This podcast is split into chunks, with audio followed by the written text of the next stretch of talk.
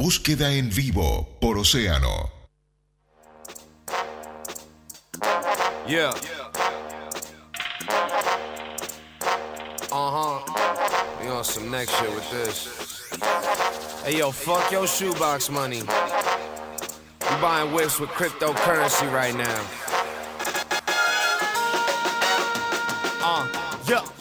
Bueno, estamos en nuestra columna habitual de criptomonedas. Igual eh, le voy a hacer un tirón de orejas a nuestro columnista Eitan. ¿Por qué? ¿Cómo estás, Eitan? Muy bien. Gracias por venir. Bienvenido, Itán. ¿Sabes que es el único Gracias. columnista que no tiene presentación? Bueno, pero ¿por qué es un tirón de orejas para él? Es un tirón de orejas para nosotros, para No, nuestra porque producción. siempre les pido a todos los Ah. columistas que nos den como un lineamiento, una dirección, por dónde va, por dónde viene. Lo que pasa que, a diferencia de nosotros, él trabaja en serio Sí, y está muy atareado. exacto, está perfecto. Este, después nosotros hacemos una. ¿no? Una ¿Qué vamos a hacer ahora que ya sabemos que te gusta el rap? Vamos a hacer una Sí, ¿qué es esto con- que estamos escuchando, Exactamente. Itán? Que nosotros somos Bueno, di- muy disculpa viejos por, para esto. disculpa por el debe de la presentación, reconozco la falta. No, Estamos no, escuchando una canción que se llama Satoshi Nakamoto y es de Grammatic. Y precisamente es de lo que vamos a hablar hoy, de Satoshi Nakamoto, que es el misterioso creador anónimo del Bitcoin. Pará, Eh. ¿es que este, que este que está cantando? No, Ah, no. eh, Ah. Es una canción que este grupo decidió hacer en su honor. ah en su honor. O Bien. sea, Satoshi Nakamoto inventó el Bitcoin, que es la primera criptomoneda, y ¿está le, y bien? le dedicaron un tema, ¿no? Grammatic le dedicó un tema Ahí a Satoshi perfecto, está ok, ok. Bien, ya me había perdido. Sí, acá, acá que, Acá hay que ir prestar mucha siguiendo los hilos ¿eh? rápido. Porque ya viste, ya te dicen criptomonedas, Bitcoin y ya mi cerebro se anula. Eh, entiendo cualquier cosa, pero y bueno. también tenemos algo como que nos boicoteamos, ¿no? Los que somos Sí, ajenos al nos mundo. boicoteamos. Nos boicoteamos. Nos boicoteamos. Estás rapidísimo. esto. Bueno, eh, me imagino que Nakamoto es de origen japonés. No Bueno, sabemos. No sabemos. Puede ser, puede, puede ser que no. Bueno, lo delata un poco el nombre, me imagino. Y bueno, qué sé yo, todos los Rodríguez son españoles. No, pero Ah. tiene ascendencia hispano, ¿no? Bueno, vamos Bueno, a ver. es así. eh, Lo googleamos ahora. La razón de, de empezar por este lado es para intentar explicar la propuesta de valor del Bitcoin, lo que intenta hacer el Bitcoin y sus creadores, lo- los primeros, sus creadores, quienes quiera que sean, y los primeros que se suman a esto, qué es lo que están buscando, qué tipo de cosas les interesa y, y cuál es la filosofía detrás de todo esto. El- hoy en día la verdad que escuchamos el Bitcoin bastante, suena bastante en los medios, Sí, escuchamos hoy- hoy de, sí. de gente muy sofisticada que trabaja en esto. Hay y- publicidad en estadios. Exactamente. Es verdad. Cuando antes había Kodak, ahora está Bitcoin. Hay estadios que se llaman. eh, que tienen el nombre de empresas de cripto. Y, y hoy es Ah, muy sofisticado demasiado. todo. Mm. Pero la realidad es que no siempre fue así. En los Claro. inicios esto fue algo muy bizarro, muy, muy artesanal y muy. muy Marginal de- también. Muy marginal, muy Sí, marginal. sí, sí. O sea, la, la gran diferencia en realidad es que, eh, corregime si me equivoco, la moneda la centraliza por lo general un Estado con ciertas políticas eh, y el Bitcoin no tiene una alguien que lo centralice. Exactamente. Bien. El Bitcoin nace directamente a raíz de la crisis del 2008. Se lo vincula directamente, es una respuesta directa. El, el Bitcoin eh, es una crítica a la política de los bancos, el hecho de que los bancos controlen tu dinero, y es también una crítica a los gobiernos y cómo manejaron la crisis del 2008. Eh, y sale a partir de la criptografía, entonces hay un montón de, de temas con la privacidad. ¿Qué es criptografía? La criptografía es una tecnología que permite enviar mensajes eh, sin que nadie pueda interceptar ese mensaje y, y descifrarlo. Y además permite que vos autentiques el mensaje, digamos. Que, que si yo te mando un mensaje a vos, yo lo firmo con una clave criptográfica y todo el mundo sabe que fui yo efectivamente quien envió ese mensaje. Pues solo yo puedo generar esa firma específica. Bien. Por ejemplo, WhatsApp. WhatsApp usa una, una tecnología de encriptado, sí, Sí. eh, en las comunicaciones, por eso cuando alguien cambia el teléfono te aparece un mensajito que dice, Sí, es verdad. que explica, cambió la persona y puedes hacer clic y, y te muestra como un código que te permite verificar eh, eso. La misma tecnología es lo que usaron, los creadores del Bitcoin eran gente que era aficionada a la criptografía. De hecho, la primera vez que aparece mencionado el, el Bitcoin es el 31 de octubre del 2008 en un foro de lo que se llama Cyberpunks, que es una especie de... Me imagino. Cyberpunks, o sea, Sí, el nombre gente, gente que se viste con, Con cadenas, crestas, crestas, Sí. usa puño americano Y escucha de Clash. y son nerds de la computación. Principalmente lo último, son muy, muy nerds. Bien. Era O sea, que gente- se- en realidad se juntaban en el garage de lo de la madre. Y creo que ni Si siquiera son- se juntaban. Era, Si son muy nerds, entonces no, no escuchaban Sí. punk, me parece. De hecho, la mayoría ni siquiera se vieron en persona nunca. Claro. Cada uno tenía su usuario anónimo, no necesitas saber quién es la otra persona, solo necesitas saber que tiene la clave Bien. privada, digamos, que, que está firmando criptográficamente las transacciones. Así Entonces- que un mensaje para los niños, cuidado de quién se burlan, porque esos nerds pueden ser sus jefes en el futuro. Eh, pero no tenga duda, van a ser todos este, los jefes del futuro. Perfecto.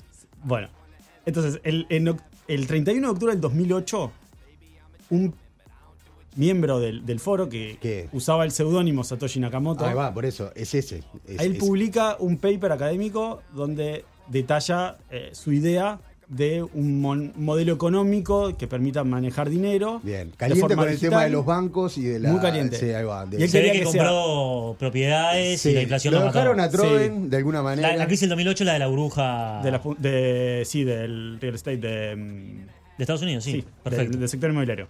Se ve que sí, estaba invertido en, en- en algo de eso. Pero bueno, él quería un, un sistema monetario que sea independiente de cualquier tipo de autoridad porque él consideraba que, que lo, lo que la forma en la que habían manejado la crisis era insatisfactoria Claro. y que no que- sea de persona a persona, que nadie pueda interferir, que no necesites confiar en nadie más. Eso es lo que lo motiva y que puedas mantener tu privacidad. Y que nadie pueda limitarte eh, lo que puedas transaccionar o lo que no, o lo que no puedas transaccionar. Eh, Pero eh, Estados Unidos, digo, las monedas, desde que dejan de basarse en el oro y en la maquinita de imprimir papeles, Estados Unidos, por ejemplo, tiene la máquina de imprimir dólares. Nakamoto tiene la máquina de imprimir bitcoins. no. Eh, parte de lo que él propone en su paper es que la política monetaria de este sistema esté en el código que hace que corra. O sea, Bien. al funcionar el sistema, eh, se emiten los bitcoins. Eh, es parte de su funcionamiento. Pero lo importante es que la política monetaria está en el código y es un código abierto que cualquier persona lo puede ver. Ok, ¿qué significa eso? El código está publicado. Cualquier persona puede verificar que si decimos que se emiten cierta cantidad de bitcoins en determinado tiempo, todos podemos verificar que es así. No, no hay manera de que el sistema de bitcoin emita más bitcoins y se lo adjudique a una dirección Mirá, aleatoriamente. Porque uno tiene esa idea de que es una cosa media que. No, es transparente, digamos. Es súper transparente. sentido, eh, podés confiar, Woloch. ¿Y por qué, digo, el bitcoin ahora, va- cada bitcoin vale 40 mil dólares? Hoy sí. ¿Por Hoy- qué hoy- Nakamoto no dice, bueno, me llegó mi, mi momento? Tengo fama, me voy a quedar con todos los bitcoins y... No Bueno. con todos, pero con bastantes. Satoshi Nakamoto publica el paper, al poco tiempo publica el software y eh, durante un tiempo sigue publicando actualizaciones de código, sigue mensajeando en los foros, chatea con la gente, eh, Sí, sí, cada vez Fluye todo. adeptos. hasta que un día, en el año 2010 o 2011, eh, deja de publicar, Ajá. deja de responder mensajes Uh, la gente se empezó a volver loca. y desapareció. se fue con No, todos no los está, bitcoins. Nakamoto no existe. No sabemos. Desapareció. El- Eh, ¿Y un- qué, cuál era el avatar de Nakamoto? No, no lo sabemos, no tengo cuenta en No el sabemos si- siquiera si se llama Nakamoto. No sabemos si se llama Nakamoto, no Claro. sabemos si es japonés. Claro. Es más, es más, es muy probable que no sea japonés. Capaz que es un uruguayo acá de, Que está... en, bar- en Capurro. Es posible. Es posible. Capaz que Sebastián Sandoval, No que trabaja acá en Océano. Sí. Podría ser cualquiera de nosotros y que simplemente estemos Yo seguro en la que radio. no. Yo seguro que no, pero vos. yo estoy seguro vos, que no. Capaz, Eitan, vos. Yo por, por editar no pongo las manos en el fuego. Sí. Y Yo era un poco Sabe chico, no, mucho. no creo que tuviese la, la capacidad en ese momento. Bien, muy bien. ¿Y cómo Eh, sigue la historia? Dudo de que Nakamoto... Es interesante lo de Nakamoto. Nakamoto, Nakamoto- agarró los bitcoins y se fue. No solo desaparece, Sí. no, no agarró los No, bitcoins. no, ya sé. Dejó, lo- por eso. No Porque- es, que, no es que se fue con una maleta llena de bitcoins que le salían. No. Exacto. Él, él se fue y dejó los bitcoins. Porque Claro. como el bitcoin, una de las características que tiene es que vos podés ver todas las transacciones. Por eso, que están era en la red. transparente. Sí. Es, es transparente. El libro de bitcoins, todas las transacciones que se ejecutan están publicadas en la red. Entonces, él no los puede haber vendido. Bien. Porque si los hubiese vendido, sabríamos que sus direcciones. Bien. Habría una transacción saliente de sus direcciones hacia alguien más. Y Ah, es y eso no está. es Entonces podemos saber cuántos bitcoins tiene Nakamoto. Exactamente. ¿Cuántos Como él es de los primeros Ujú. y más o menos eh, podemos estimar cuáles son sus direcciones, podemos saber cuál es su balance, digamos. Su balance oscila entre 750.000 y 1.1 millones de bitcoins. Uh, es un dineral. Y no los mueve. No los mueve. No se compró un apartamento, nada. Nunca los movió. desde el 2000, desde el 2011 o 2010 que fue cuando, cuando hizo Pero su pará, último mensaje, Eitan, nunca se movieron ¿Es una torta de guita la que tiene en Bitcoin, sí o no? Y a la cotización de hoy son alrededor de 45 mil millones de dólares. Bueno, no sé, Dios. decime vos si te parece plata. mucho o no, pero Yo creo que sí, creo que da, me da para da llegar a fin de para- mes. Sí. Te compras el Parque Central Me compro el Parque Central y a, a- a Messi también me lo compro. y vas a tirar penales con tu hijo. Exacto. Ahora, eh, es mucha cantidad de bitcoins y como vos decís, los bitcoins se autogeneran a partir de las personas que estén involucradas en la moneda. sí. Si llega a hacer un movimiento Nakamoto de sus fichas, No, no sabemos qué pasaría, sería un movimiento sísmico. revienta el código. No sabríamos. A ver, primero. Lo primero sería que está vivo. Que no es obvio. Lo podríamos entrevistar Que no nosotros. sabemos todavía. No es obvio que esté vivo. No es obvio que esté vivo. Esto cada vez se complejiza más, me encanta. Me gustaría que traigas a Nakamoto para la próxima columna. Voy a hacer todo lo que está en mi Tenés la poder semana, de para turismo para, Producción. la semana de turismo entera para intentar contactarlo. Lo voy a intentar. No prometo nada. Bueno, El, el- de hecho, no sabemos que esté vivo. Hay gente que cree que es más de una persona. Hay gente que cree que eres un grupo de personas que dice, Bien. este, esto tiene un Ah. nivel de complejidad que Claro. no hay una persona que lo podría haber hecho. Esto tiene que ser o un genio o un grupo de personas. claro, ¿por qué no hicieron la reunión de los Nerd Punks en el 2008 presencial en vez de vía web? No, no conoces muchos nerds, ¿no? No, no les gusta mucho juntarse. Es verdad, tenés razón. Buenos auriculares, una buena computadora y una silla importante. Sí. Silla de Eh, gamer, esa. esa. Sí. Sobre Con todo, luces. sí, y, y sobre todo no salir mucho de, Perfecto. de las cuatro paredes. Está bien entendido. Gente muy pálida, ¿no? Sí. Y seguimos. Entonces, de hecho, incluso hay gente que piensa que es alguna agencia secreta. Claro. Hay hasta teorías conspirativas. No, claro, ya ¿Qué, que qué? sea un solo hombre, digamos que el que esté atrás de toda esta demencia, Sí, no es- da para sospechar. Eh, sí.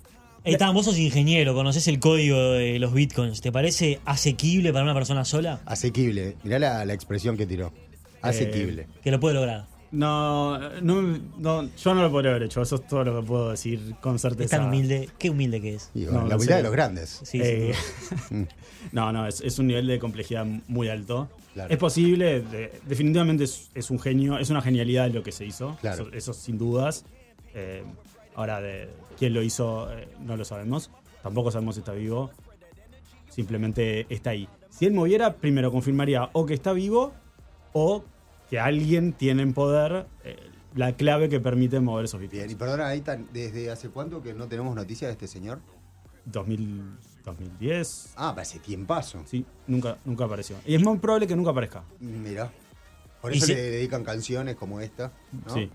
De todas formas, Pues se cuando- transformó en una leyenda ya. exactamente. De todas formas, cuando él desaparece, el Bitcoin no valía lo que vale hoy. Claro. No, claro. no, no sé cuánto valía en su momento, pero era menos de un dólar. eh, Claro, O por ahí andaba. Está la teoría conspirativa de que el Bitcoin lo que intenta hacer es, eh, bueno, mo- mover las bolsas y tirar abajo las monedas de otros países. Sí, es Especialmente bastante, la de Estados Unidos, me imagino. Sí, eh, es bastante explícito quizás en, en el discurso de que la idea es tener un sistema monetario paralelo Sí. de que, que no dependa de nada. No sé si tirarla abajo, pero simplemente argumentar el, deseo de tener una independencia de, de cualquier autoridad. Eso es lo, es lo fundamental en esto. ¿Y, y qué beneficios tiene el Bitcoin con otras monedas? Además de que, por ejemplo, la transacción es inmediata en cualquier país del mundo y no dependo de una organización central que ni de un banco que me cobre por pagarle a mi primo de Holanda que me hizo un diseño. No solo es el, el costo de transaccionar, sino también el permiso. No le tenés que pedir permiso a alguien para, para transaccionar. Para, para enviar, un- suponete vos tenés que hacer un- enviarle dinero a alguien en otra parte del mundo y te dice que se lo mandes a su cuenta de banco, vos necesitas que un banco te abra una cuenta y que te permita enviar la transacción. Al final de cuentas, ellos son los que van a autorizar y mandar el dinero por vos. Bien. Esto es como si fuese efectivo. Cumple el mismo rol. Nadie te puede impedir que vos le des efectivo a otra persona y nadie te puede impedir que vos le mandes bitcoins a otra persona. Ok. Eh, además, eh, te permite hacerlo de forma anónima. Por eso decimos que es una especie de efectivo Bien. digital. Bien. Eh, se le asemeja así. De hecho, el, el paper que publica Satoshi Nakamoto se llama An Electronic Peer-to-Peer Cash System, un- una espe- algo así. O ¿Qué sea, quiere decir? Es un sistema de efectivo electrónico entre personas Ahí va. que, Bien. que no, no, no requiere una entidad central. Si vos vas a comprar algún comercio, cualquiera de tus proveedores de tarjeta de crédito va a intermediar en la transacción. Si lo haces en Bitcoin no va a pasar eso. Y te puedo hacer otra pregunta, eh, ya te la acabo de hacer, pero te voy a hacer una pregunta que quiero preguntarte. ¿Por qué el Bitcoin no es una moda? ¿O por qué crees que no es una moda y es algo que vino para quedarse? Yo creo que esto es una opinión bastante personal. Eh, bueno, ha- hay, hay dos partes. Primero que la tecnología que, que trae el Bitcoin de usar la criptografía para mantener un sistema monetario es súper novedosa, es, un- es innovador, eh, permite un montón de otras cosas que fueron pasando después, de lo que vamos a hablar en otras columnas, como por ejemplo contratos inteligentes, eh, monedas eh, estables, que son, digamos, criptomonedas que están uno a uno contra el dólar. Mira. Eh, permite un montón de cosas más, que vamos a tener columnas de todo Sí. eso. Eh, y además eh, permite la primera vez que vos tenés propiedad del, que, que está, digamos, independiente de cualquier autoridad. Nadie te la puede con- confiscar, digamos. Bien. ¿Cómo está el mercado uruguayo acá? ¿Cómo eh, en cuanto a los bitcoins? Eh, ¿Creciendo? eh, no, no, no tengo datos, es un poco Sí. difícil saber, porque Sí. como es efectivo vos no podés saber eh, cómo, cómo de, de verdad cuánta gente no, ni tiene. hablar. ¿No se han hecho estudios todavía al respecto? No que yo esté al tanto. Bien. Eh, está creciendo porque estamos viendo más empresas que Sí, vienen por eso. A instalarse a Uruguay. Eh, estamos viendo más empresas que lo agregan en la cartera de productos. Hay datos alrededor de los bitcoins que permiten aventurar de que hay una, una, una cuestión floreciente en Todo este parece caso. indicar que está creciendo porque estamos viendo mucho más servicios de eso. Entonces eso indica que hay una demanda. Eh, Hay un programa de radio que tiene columna de bitcoins, sí. Nosotros. de hecho. Yo el nunca otro había escuchado día- ninguno en radios uruguayas. Es el primero. El otro día salió una nota en el, el otro día, el 14 de marzo salió una nota en el país de que crecían las consultas en Uruguay por compras Bien. en propiedades con criptomonedas, específicamente con bitcoins. Y la realidad es que todavía no está regulado las criptomonedas, pero hay un proyecto de ley que seguramente vamos a hablar de esto más adelante. ¿Quién está a cargo del proyecto? ¿Le dice ahí? en Sí, nota? está la senadora Carmen Sanguinetti Ah, y Carmen el senador Pablo Lanz Bien. sobre cómo van a regular todas las criptomonedas. Eh, no sé si va a quedar para este año, pero yo le dije a Itán que son 70 páginas y que debería leerlas. ¿Y, sí? Y- ¿Qué tenés que hacer en, en Semana de Turismo? Eh, tenía un montón de planes, pero no sé si alguno es tan interesante Bueno, como leer 70 Por páginas de un proyecto de ley. Proyecto de imagínate. Bueno, nos juntamos a leerlo juntos. ¿Qué, más divertido? Tomamos cerveza y miramos el proyecto de ley. Pero bueno, también eh, la- la- el aumento de la demanda tiene mucho que ver con que el precio subió. Sí. Eh, bueno, también puede ser eh, bicausal, ¿no? Claro. Eh, pero el- hoy estamos en 45 mil millones de dólares, en 45 mil dólares por Bitcoin. Claro. Pero no siempre fue así. O sea, durante, una, durante mucho tiempo eh, valió dólares. Un Eh, o, dólar, o dos menos que un dólares, dólar, se claro. centavos. ¿Por qué no nos avisaron? Tengo una pregunta para ustedes. ¿Le gusta la, ¿le gusta la pizza? Me encanta la pizza, pero la- no cualquier pizza. Uy, No. te, pones, te pones este No me, no me exquisito des la pizza redonda de horno eléctrico. Y la, la, la musarela de bar, esa. Esa me la- encanta. ah, la de, sí, bien. La de musarela de bar, la cuadradita. Esa. La rectangular. Con Sí. Con fainá. Musarela de bar, esa de, de horno. Que te la tiran así. ¡plá! Es. ¿Cuánto, piensen un poco en la mejor pizza que han comido, cuánto Sí. estarían dispuestos a pagar por una, una pizza?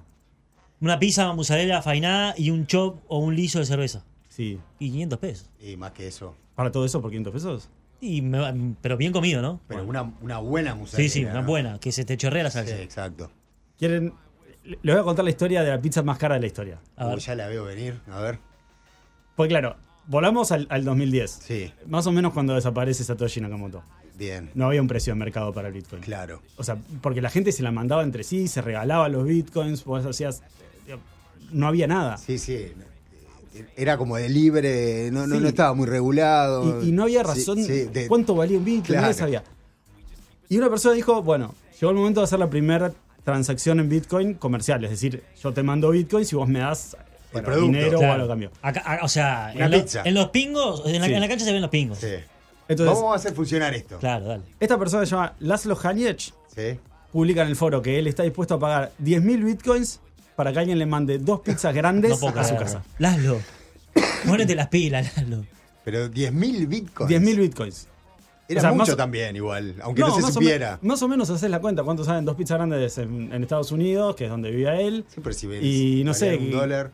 sería 20 dólares cada pizza, 15 dólares cada pizza, más o menos. Vamos a hablar con la producción para que también invite a Laszlo al programa la semana que viene. O si no está muerto, me imagino que debe estar muerto. No, 10.000 no, no, es una persona conocida, es activo, es. Vive y lucha. Eh, vive y vive, lucha. y lucha y come pizza. Todavía está comiendo pizza.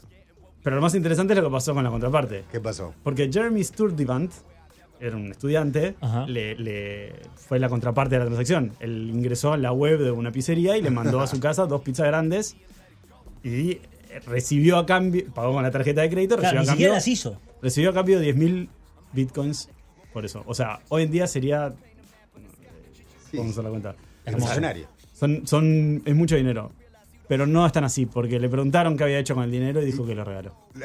No, no me la creo, a mí no me mientan. Lo que pasa es que lo regaló con el precio, o sea, con el precio de hoy parece mentira, pero, pero no valía nada en ese momento. Lo único que se había transaccionado eran dos pizzas. Por eso yo no voy a entender nunca esto, ¿entendés? No, para, ahora te quiero preguntar si estamos No llegando muy tarde, Federico y yo, para comprar Bitcoin. Pero te quiero contar una anécdota.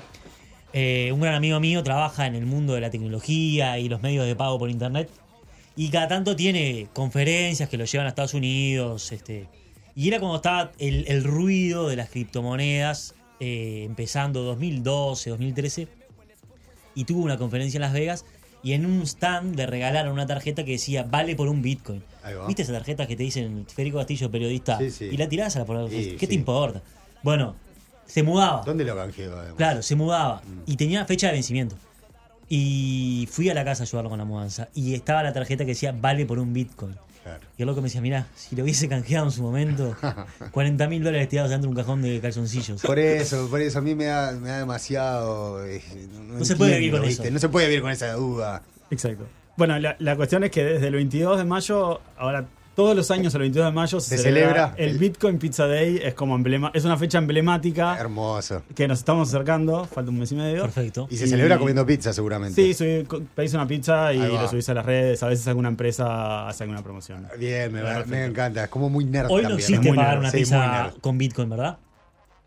Hay, hay empresas que sí, que lo permiten, hay empresas que, que intermedian la transacción. Lo cierto es que las pizzerías al final del día siempre reciben el montón en dólares. ¿Por, pesos, qué todavía para cualquiera que tiene bitcoins, o por lo menos para mis allegados que tienen bitcoins, la idea es como siempre eh, encajonarlos, no usarlos para transaccionar?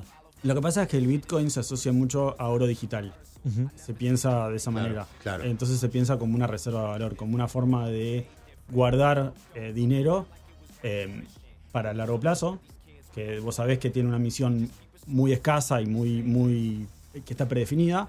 Entonces asumís que el precio va a seguir subiendo y por eso lo guardas. Entonces, tú- lo, lo que piensa la gente que lo guarda durante mucho tiempo es ¿por qué me voy a deshacer de esto si yo realmente creo que esto va a subir exponencialmente en valor? Y, que hasta ahora parecen tener razón esa, esa persona, hay que ver cómo, cómo sigue. y te quería preguntar, capaz que ya es más una charla de bar, pero ¿a vos por qué te Trae las parece? pizzas. Charla- claro, ¿hay pizza por ahí? Quería preguntarte por qué para vos va a seguir creciendo y no es momento de deshacerse de los bitcoins. No, al contrario, no es momento de deshacerse. ¿Por qué no? ¿Por qué va a seguir no. creciendo? No sé, yo, yo no, no puedo dar ningún tipo de... No puedes especular. Mm. No, No, puedes no. decirle a la gente que compre bitcoins que les conviene. No puedo dar consejos de qué hacer con las finanzas, yo no puedo recomendar, no vengo a recomendar ningún, Me parece bien, ningún parece activo bien. De, te- de no te ningún tipo. Mm. Sí, y eh, espero que abogados estén escuchando esta parte que digo. Claro, claro. Bien, saliste muy bien. Pero no se puede decir ni siquiera de por qué crees. O sea, la- las monedas. Que venga Satoshi Nakamoto Pará. y nos explique. Vos le diste a. Yuval Noah Harari. Y las monedas lo que son es confiar, ¿no? Es lo- las- todas las personas Sí. del mundo confían en algo. Sí.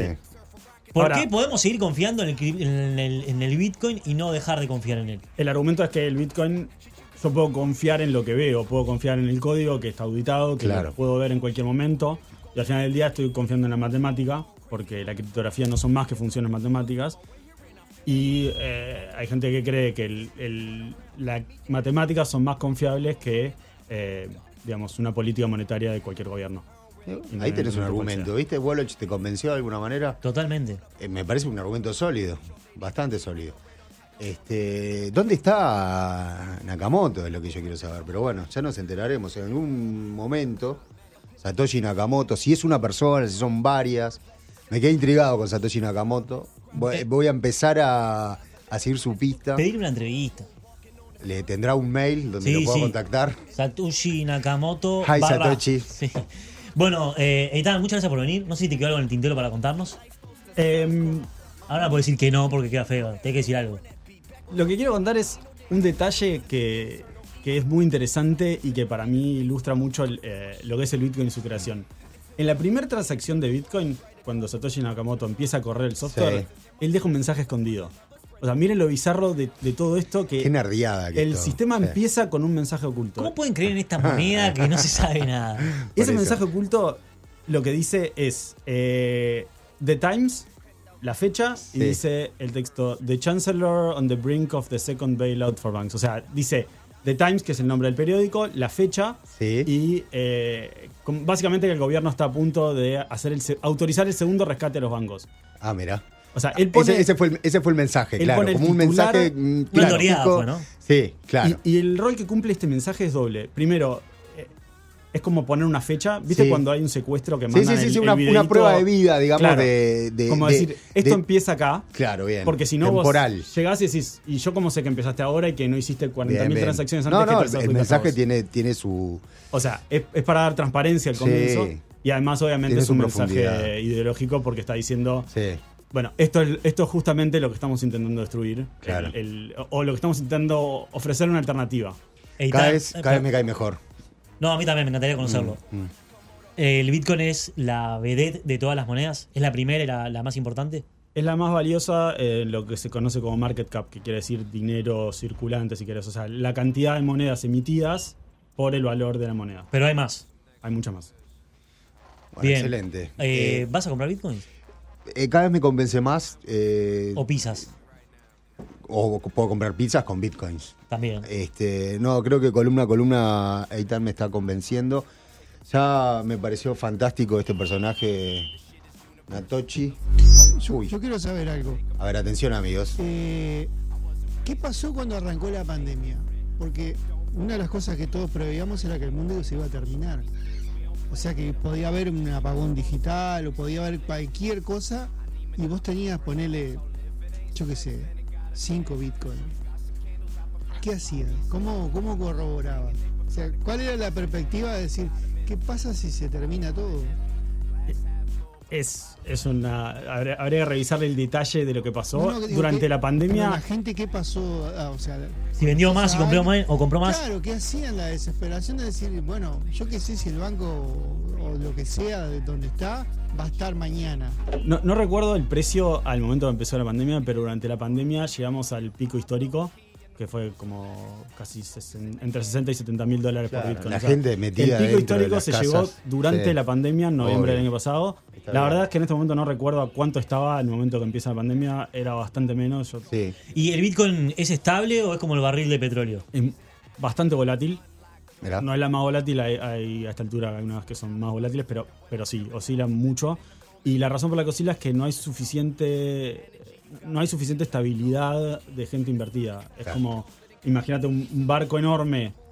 Si, si vos tenés una lanchita y una persona se tira, una persona muy gorda se baja o se sube a la lancha, la lancha se mueve mucho. Si pasa lo mismo en un crucero, que es un, un activo que tenga como mucho más, Sí, más sí. volumen adentro, no, no se mueve tanto. Entonces lo que estamos está creciendo y cada vez es menos volátil, pero todavía sigue siendo bastante volátil. Claro. Por eso a veces se le acusa de timba. Sí.